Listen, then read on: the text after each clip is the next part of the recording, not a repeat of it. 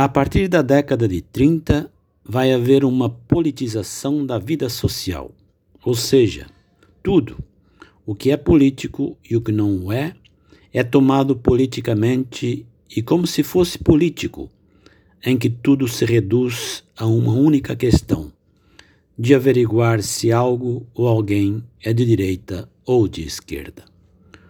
O sentimento nacional vai cedendo lugar a uma nova lealdade, partidária, com a qual a Guerra Mundial de 1939 a 1945 se desdobrará em uma série de guerras civis, manifestas ou não, fenômeno desconhecido na Primeira Guerra. Mas, como adverte Ortega y Gasset, a vida pública não é somente política, mas também, primeiro, intelectual, moral, econômica e religiosa. Abarca todos os costumes coletivos, incluindo os modos de vestir e ter prazer.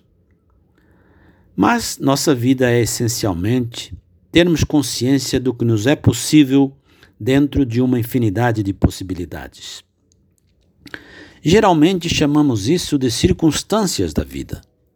O mundo é exatamente esse repertório imenso de nossas possibilidades vitais. Se o mundo nos parece, assim, uma coisa tão enorme, é exatamente porque só podemos concretizar uma parte ínfima dessas possibilidades e, portanto, só conseguimos ser uma parte ínfima do que podemos ser. Viver é, portanto, se sentir fatalmente forçado a exercer a liberdade, a decidir o que vamos fazer neste mundo. As circunstâncias são o dilema, sempre novo, ante o qual temos que decidir. Mas o que decide é o nosso caráter.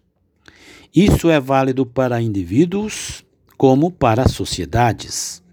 Portanto, tudo é possível na história, tanto o progresso como uma regressão periódica. Porque a vida, individual ou coletiva, pessoal ou histórica, é a única entidade do universo cuja substância é o perigo. É, rigorosamente falando, drama. Toda a vida é luta, é esforço por ser ela mesma. As dificuldades em que tropeço para realizar minha vida são precisamente o que desperta e mobiliza minhas atividades, minhas capacidades. Se meu corpo não me pesasse, eu não poderia andar. E devemos aceitar a verdade do destino, que é aquilo que vitalmente se tem que ser ou não se tem que ser, não se discute, apenas se aceita ou não. Se o aceitamos, somos autênticos. Se o negamos, somos a falsificação de nós mesmos.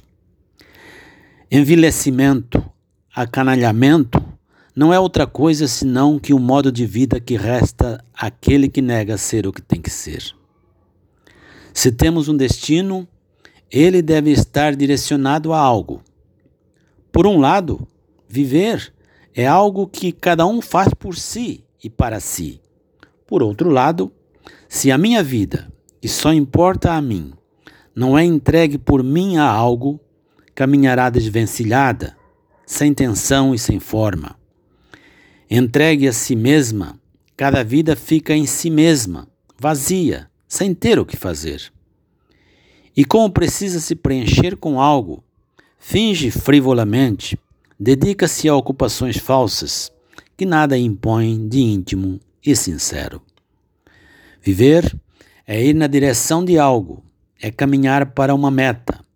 A meta não é a vida, não é o meu caminhar, é algo a serviço do que eu a coloco e por isso está fora dela.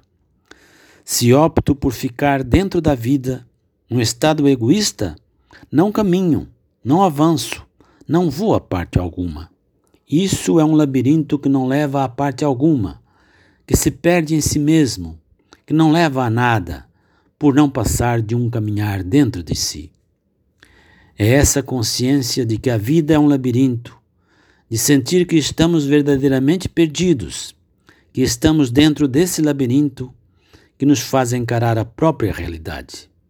Se não tivermos essa percepção, ficaremos para sempre perdidos impedidos de sair desse labirinto. Esse nosso caminhar nos conduz ao futuro. A vida humana é constante ocupação com algo futuro. Viver é sempre, sem descanso, fazer. Todo fazer significa realizar um futuro. O ser humano vive, antes de tudo, no futuro e do futuro.